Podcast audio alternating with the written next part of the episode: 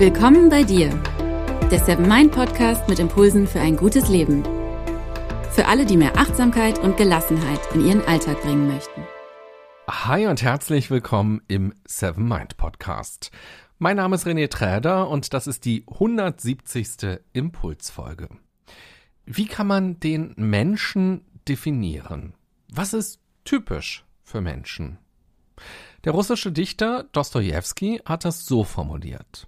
Die beste Definition des Menschen lautet wohl undankbarer Zweibeiner. Dieser Gedanke ist rund 150 Jahre alt. Hat sich etwas an dieser Definition verändert? Was glaubst du? Da du dich ja mit Achtsamkeit befasst, denke ich, dass du dich auch ganz bewusst mit Dankbarkeit befasst. Vielleicht hast du mal ein Dankbarkeitsritual oder eine Dankbarkeitsübung ausprobiert oder auch eine Dankbarkeitsmeditation gemacht, vielleicht sogar regelmäßig. Und dadurch die Erfahrung gemacht, was Dankbarkeit ganz unmittelbar bei uns verändern kann, aber auch langfristig. In den nächsten Minuten geht es hier in dieser Folge um die fünf Buchstaben, die hintereinander und in der richtigen Reihenfolge das Wort Danke bilden. Und es geht um das, was in diesem Danke alles stecken kann. Wir werden aus drei verschiedenen Richtungen auf Dankbarkeit schauen. Aus der philosophischen, der psychologischen und der religiösen. Steigen wir direkt mal mit einer Definition von Dankbarkeit ein und befragen die allwissende Wikipedia. Was ist Dankbarkeit? Bei Wikipedia ist zu lesen, Dankbarkeit ist ein positives Gefühl oder eine Haltung in Anerkennung einer materiellen oder immateriellen Zuwendung, die man erhalten hat oder erhalten wird. Okay, Dankbarkeit ist also ein Gefühl oder eine Haltung. Das sind ja schon mal zwei sehr verschiedene Punkte. Dankbarkeit kann also eine Empfindung sein, also etwas, das wir in uns spüren. Dankbarkeit kann aber auch eine Haltung sein, also eine innere Einstellung, mit der wir auf etwas blicken. Wenn wir uns diese Definition anschauen, würde ich sagen, dass es kein entweder oder ist, sondern dass es sich eher um ein und das gleiche Phänomen handelt, aber auf verschiedenen Ebenen. Man würde ja auch nicht sagen, eine 1-Euro-Münze kann entweder aus der Zahlseite bestehen oder aus der Seite, wo das Symbol oder der Kopf drauf ist. Eine Münze ist dann eine Münze, wenn sie aus beiden Seiten besteht. Und so sehe ich das auch mit der Dankbarkeit. Natürlich kann man sich versuchen, das Gefühl von Dankbarkeit geradezu einzureden und sich quasi versuchen zu überzeugen, doch gefälligst dankbar für etwas zu sein. Eine echte Dankbarkeit wird sich aber erst einstellen, wenn wir auch eine dankbare Haltung haben. Wenn man mehr Dankbarkeit ins Leben lassen möchte, lässt sich damit an beiden Aspekten ansetzen. Wir können einerseits an unserer Haltung arbeiten, indem wir eben unsere spontanen, vor allem negativen Bewertungen hinterfragen und uns ganz bewusst fragen, was auch gut und schön an etwas ist. Und wir können öfter innehalten und uns fragen, wofür wir dankbar sein können. Und dadurch wird sich unsere Wahrnehmung verändern. Und dann können wir uns natürlich auch öfter bewusst auf die Empfindung einlassen und diese Dankbarkeit körperlich spüren und auch spüren, wie sich dadurch Leichtigkeit und Optimismus einstellen. Durch diese bewusste Herangehensweise verändern sich unser Denken, Fühlen und Handeln. Und irgendwann wird das alles ein bisschen automatischer und es braucht nicht unbedingt diesen bewussten Zugang. Wir haben dann eine Haltung der Dankbarkeit und diese Emotion ist dann in uns. Und diese echte Dankbarkeit ist eine wichtige Ressource in unserem Leben. Wenn wir an Resilienz denken, dann ist Dankbarkeit ein Schutzfaktor im Umgang mit den Belastungen und Herausforderungen des Lebens. Dankbarkeit bedeutet ja Wertschätzung. Laut dieser Wikipedia-Definition, die ich gerade vorgelesen habe, ist es Wertschätzung für das, was wir bekommen werden oder bekommen haben. Das klingt erst einmal sehr materiell, aber es kann auch immateriell sein, so ging ja die Definition weiter. Dieses Bekommen lässt sich also abstrahieren im Sinne von das Leben geschenkt bekommen, die Erfahrung von Freundschaft zum Beispiel zu bekommen. Es geht bei Dankbarkeit also im besten Fall nicht nur um das Haben, sondern auch um das Sein. Der römische Philosoph Seneca hat vor rund 2000 Jahren gesagt, Danke doch lieber für das, was du bekommen hast, auf das andere warte und freue dich, dass du noch nicht alles hast. Dieser Gedanke macht deutlich, dass Dankbarkeit viel mehr als bloßes positives Denken ist, sondern dass sich darin auch eine Lebenshaltung verbirgt. Er sagt, man sollte dankbar sein für all das, was man hat und sich freuen, dass man noch nicht alles hat. Also vielleicht könnte man auch dankbar dafür sein, dass man noch nicht alles hat. Hm, was meint er denn damit? Vielleicht meint er damit die Belastungen und das Negative, das noch kommt. Also zum Beispiel einen zwischenmenschlichen Verlust, eine eigene Krankheit, die das Leben einschränkt oder eben auch den eigenen Tod. Und so gesehen kann uns der Gedanke von Seneca immer wieder direkt ins Hier und Jetzt katapultieren, denn noch gibt es den Menschen, der uns am Herzen liegt. Noch ist unser Gesundheitszustand so, dass er uns gewisse Dinge erlaubt. Noch leben wir. Also seien wir dankbar für all das Negative, das nicht oder noch nicht da ist. Und besinnen wir uns dadurch stärker auf das, was ist und was geht. Wenn wir noch tiefer in die Philosophie schauen, dann entdecken wir, dass Dankbarkeit häufig ein moralischer Begriff ist. Die Moral fragt nicht, warum wir uns so und so verhalten, wie eben die Psychologie, sondern die Moral fragt, wie wir uns verhalten sollten, Schon als kleine Kinder lernen wir ja Danke zu sagen, wenn wir etwas bekommen und werden dazu erzogen, unsere Dankbarkeit auszudrücken. Wir sollen uns dankbar verhalten, mit dem Gedanken, dass Dankbarkeit offenbar gut für das Miteinander ist. In dieser Idee steckt also ein sozialer Bezug drin, denn Undankbarkeit ist ungünstig für das zwischenmenschliche Miteinander. Das leuchtet ja auch ein. Wer will zum Beispiel einem undankbaren Menschen etwas schenken? Vielleicht macht man das einmal und vielleicht auch zweimal, aber dann, hm, dann hört man doch damit auf. Das macht einfach keinen Spaß. Der Undankbare wird also irgendwann leer ausgehen und vielleicht auch einsam sein. So gesehen ist Dankbarkeit eine Art Feedback und auch eine Art sozialer Kleber. Durch unsere Dankbarkeit bekommt der Gebende etwas zurück und dadurch wird die Beziehung gestärkt.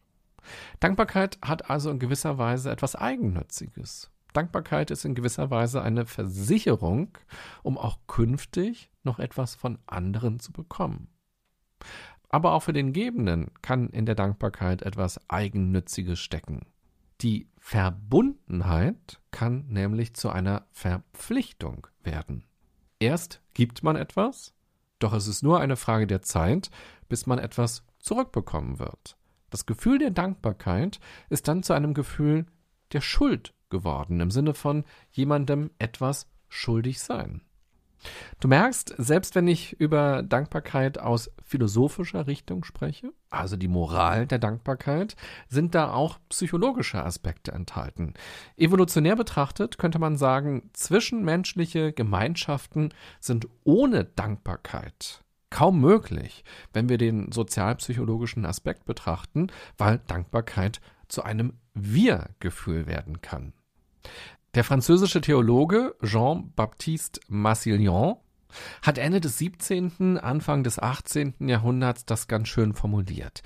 Er sagte, Dankbarkeit ist das Gedächtnis des Herzens. Ich mag diesen Satz sehr, weil wir ihn einerseits im Sinne des Miteinanders sehen können, aber auch ganz individuell für uns selbst. Vielleicht verlieren wir Menschen, vielleicht verlieren wir Dinge, und vielleicht verlieren wir sogar ganz konkrete Erinnerungen an diese Menschen, an diese Dinge, an Erlebnisse und an Momente. Im Gedächtnis bleibt nur ein nebliges Etwas übrig, was sich vor unserem geistigen Auge auftut.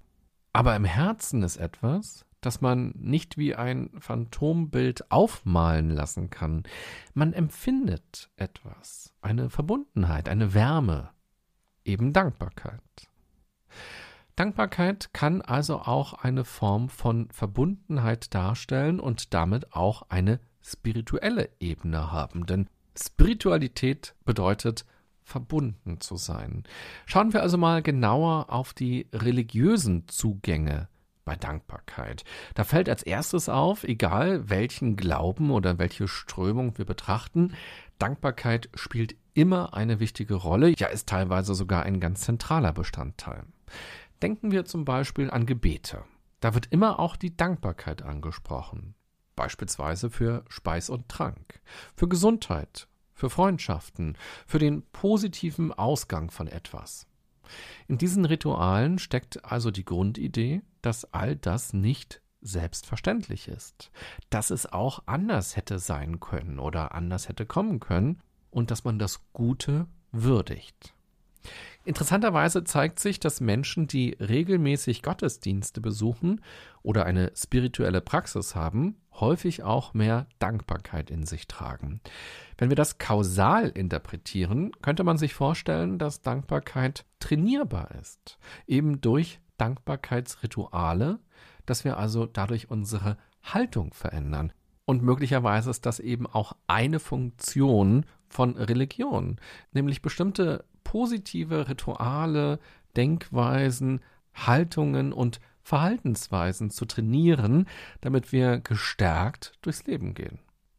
Innerhalb einer Podcast-Folge und vor allem mit nur wenigen Sätzen kann man natürlich keine Weltreligionen umfassend beschreiben, das ist völlig klar. Wenn ich es aber dennoch hier jetzt kurz versuchen darf, entdeckt man im Christentum die Grundidee, dass der Mensch von Gott geschaffen wurde. Ohne Gott gäbe es auch das Individuum nicht, also dich und mich gäbe es ohne Gott nicht. Hier steckt also schon der erste Dankbarkeitsmoment drin. Und dann hat Jesus die Sünden der Menschen auf sich genommen. Also für dich und für mich hat er das getan, damit wir ein freieres Leben haben können. Auch hier wird in der Bibel und in Gebeten das Thema Dankbarkeit angesprochen. Diese Dankbarkeit ist hier auch nicht nur ein Gefühl, sondern mündet in Tugenden, so wie wir es eben auch aus der Philosophie kennen. Es ist also ein Fundament, wie der christliche Mensch sein Leben ausrichten soll, wie er sich ganz konkret im besten Fall verhält. Er soll dankbar durchs Leben gehen und mit Dankbarkeit auf sich selbst, auf seinen Körper, auf die Gaben schauen, auf das Zwischenmenschliche und auf all das, was eben gut funktioniert. Im Judentum haben viele Gebete einen ganz direkten Dankbarkeitsbezug und immer wieder wird die Dankbarkeit für menschliche Freundlichkeit und für Güte herausgestellt. Hier ist der Gedanke, sich vom eigenen Egoismus zu befreien und stärker ins Miteinander zu kommen, über den Weg der Dankbarkeit. Der Sabbat ist ja der siebte Wochentag, an dem man ruhen soll und an dem man das zählen und feiern soll, womit Gott einem gesegnet hat. Im jüdischen Glauben gibt es die sogenannte Bracha, das sind Dankbarkeitsgebete, die vor allem von orthodoxen Juden immer wieder im Alltag eingebaut werden. Wenn man dieses Ritual weltlich, ganz ohne religiösen Glauben betrachtet, ist man beispielsweise beim Dankbarkeitstagebuch oder bei einer Dankbarkeitsmeditation, wie wir sie auch bei Achtsamkeitsübungen kennen. Auch im therapeutischen Kontext oder im Coaching kann eine ganz unspirituelle, eine ganz unreligiöse Form von Dankbarkeit eine wichtige Rolle spielen, wobei man sich natürlich auch immer fragen kann, ob nicht mindestens ein Körnchen Spiritualität immer in Dankbarkeit drinsteckt. Dass es also eine ganz unspirituelle Form von Dankbarkeit gar nicht geben kann, gerade wenn es um abstrakte Dinge geht, also um Erfahrungen oder auch um Zufälle. Denn wem oder was bin ich denn eigentlich dankbar? Dass ich jemanden kennengelernt habe, dass ich etwas erfahren durfte, dass ich etwas wahrgenommen habe oder eben einfach auch, dass ich hier auf dieser Welt bin. Man ist ja selten der Evolution dankbar oder dankbar, dass die Eltern Sex hatten oder sowas. sondern es sind eher andere Ebenen, wo man Dankbarkeit empfindet, wenn man sie in diesem Bezug empfindet. Du siehst, die Psychologie, die Religion bzw. Spiritualität und auch die Philosophie lassen sich nicht in getrennten Schubladen reinpacken, wenn wir über Dankbarkeit nachdenken. Vermutlich sind es einfach nur verschiedene Arten, etwas zu beschreiben und auf etwas zu schauen, was eben im Kern sehr menschlich ist. Und sehr wünschenswertes. So haben es offenbar unsere Vorfahren gesehen, denn sonst wäre Dankbarkeit nicht so stark verankert in den Religionen, in der Philosophie und eben auch in der psychologischen Forschung. Und so begegnen uns auch viele Aspekte, die wir in dieser Folge schon besprochen haben, wenn wir in den Islam genauer schauen. Auch im Koran geht es an vielen Stellen um Dankbarkeit. Und zum Beispiel in Suche 14 heißt es, dass der Dankbare mehr erhält. Eine berühmte Aussage des Propheten Mohammed lautet, Dankbarkeit für die Fülle, die ihr erhalten habt, ist die beste Garantie dafür, dass diese Fülle nicht aufhört. Auch das lässt sich ja übrigens völlig immateriell deuten. Fünfmal wird im Islam ja gebetet und dabei wird Allah für seine Güte gedankt. Und das Fasten, also der Verzicht und das bewusste Brechen mit Gewohnheiten, soll die Gläubigen in den Zustand der Dankbarkeit versetzen. Dadurch, dass etwas nicht da ist, wird einem klar, was man üblicherweise hat und weiß es dann umso mehr zu würdigen, könnte man hier sicher auch wieder psychologisch einfließen lassen. Wir sehen, dass die Religionen dazu beitragen wollen, eine regelmäßige Dankbarkeit zu leben, zu empfinden, sicher aus dieser resilienten Erfahrung heraus, dass Dankbarkeit Kraft gibt, Halt und Hoffnung gibt und eben zu einem besseren Miteinander führt. Und wahrscheinlich auch, weil das Leben hart ist. Gerade wenn wir an Menschen vor hunderten Jahren denken, die viel weniger Möglichkeiten hatten als wir und die in besonderer Weise abhängig waren von vielen externen Faktoren wo das Leben allgemein bedrohter war und radikaleren Veränderungen unterworfen war, wo sich von heute auf morgen alles verändern konnte. Die ganze Ernte konnte vernichtet sein. Oder ein lieber Mensch konnte plötzlich sterben. Der englische Staatsmann Sir Thomas Morrows schreibt zu Beginn des 16. Jahrhunderts Erlittene Übeltaten meißeln wir in Marmor, empfangene Wohltaten schreiben wir in Sand. Er bemerkt also, dass wir einen starken Fokus auf das Negative haben. Dankbarkeitsrituale sind also eine Schule für den Optimismus, um die natürliche und schon reflexhafte Wahrnehmung von uns Menschen in eher konstruktive Bahnen zu lenken. Die positive Psychologie geht übrigens davon aus, dass es egal ist, an wen sich unser Dank richtet, an Gott, an eine konkrete Person, an uns selbst, die Natur, das Schicksal. Dankbarkeit wirkt sich immer positiv auf unsere psychische und damit auch auf unsere körperliche Gesundheit aus. Dankbarkeit ist damit eine Art Heilmittel und eine Art psychischer Vitaminbooster. Und Dankbarkeit muss man auch nicht nur mit den schönen und guten Dingen verbinden. Wenn man das macht, kann sein, dass man vor allem in Krisenzeiten am Ende des Tages nur ins Dankbarkeitstagebuch schreiben kann, heute bin ich auf der Straße von einem Fremden angelächelt worden. Das ist natürlich gut, wenn einem das auffällt und wenn es etwas Positives angestoßen hat. Dieser Blick auf Dankbarkeit wäre aber trotzdem sehr eng. Lass uns deshalb mal den Dankbarkeitshorizont erweitern. Stell dir vor, dass es im Job oder im Privaten einen Streit gegeben hat. Das ist ja erstmal eine emotional anstrengende und belastende Situation, die verunsichern oder zu schlechter Laune führen kann. Man kann aber auch dankbar dafür sein, dass der Konflikt endlich angesprochen wurde. Oder dass man seine Meinung gesagt hat. Vielleicht sogar, obwohl man sich in dem Moment sehr unsicher, ganz klein und aufgewühlt gefühlt hat. Oder stell dir vor, du stehst vor einer Situation, die dich herausfordert. Hier könntest du dankbar dafür sein, dass du nun deine Komfortzone erweitern wirst und über dich hinauswachsen wirst, dass du neue Erfahrungen machen wirst. Du kannst dankbar für das Abenteuer und die Lebendigkeit sein, die du nun in dir spürst. Dankbarkeit kann also auf verschiedene Weisen verstanden und erfahren werden. Fazit dieser Folge. Was mir ganz wichtig ist, wenn wir aus der psychologischen Richtung auf Dankbarkeit schauen. Dankbarkeit ist mehr als positives Denken. Dankbarkeit besteht aus der authentischen Emotion und der dankbaren Haltung, so wie eine Münze eben nur eine Münze ist, wenn sie eine Ober- und eine Unterseite hat. Der deutsche Schriftsteller Berthold Auerbach formuliert das im 19. Jahrhundert so. Wer nicht zufrieden ist mit dem, was er hat, der wäre auch nicht zufrieden mit dem, was er haben möchte. Unsere Zufriedenheit hängt also weniger mit den Dingen im Außen zusammen, als vielmehr mit unserer Haltung diesen Dingen gegenüber. Haben wir eine dankbare Haltung, werden wir auch Dankbarkeit empfinden.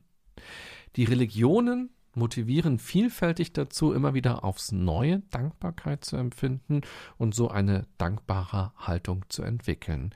Für bestimmte philosophische Strömungen ist die Dankbarkeit eine wichtige Tugend, ja geradezu schon eine Pflicht, und die Psychologie zeigt uns, dass Dankbarkeit tatsächlich die Gesundheit und das Wohlbefinden positiv beeinflussen kann und zu mehr Resilienz führt und dass Dankbarkeit nicht nur etwas mit dem unmittelbar Guten und Schönen zu tun haben muss.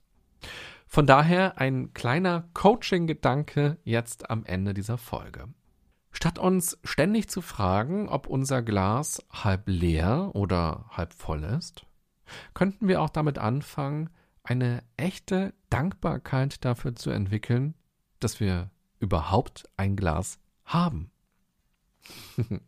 In diesem Sinne wünsche ich dir eine gute und achtsame Zeit mit vielen kleinen Dankbarkeitsmomenten heute, egal ob du sie im Rahmen eines Gebets hast, beim Meditieren oder beim bewussten Denken, Spüren oder Handeln.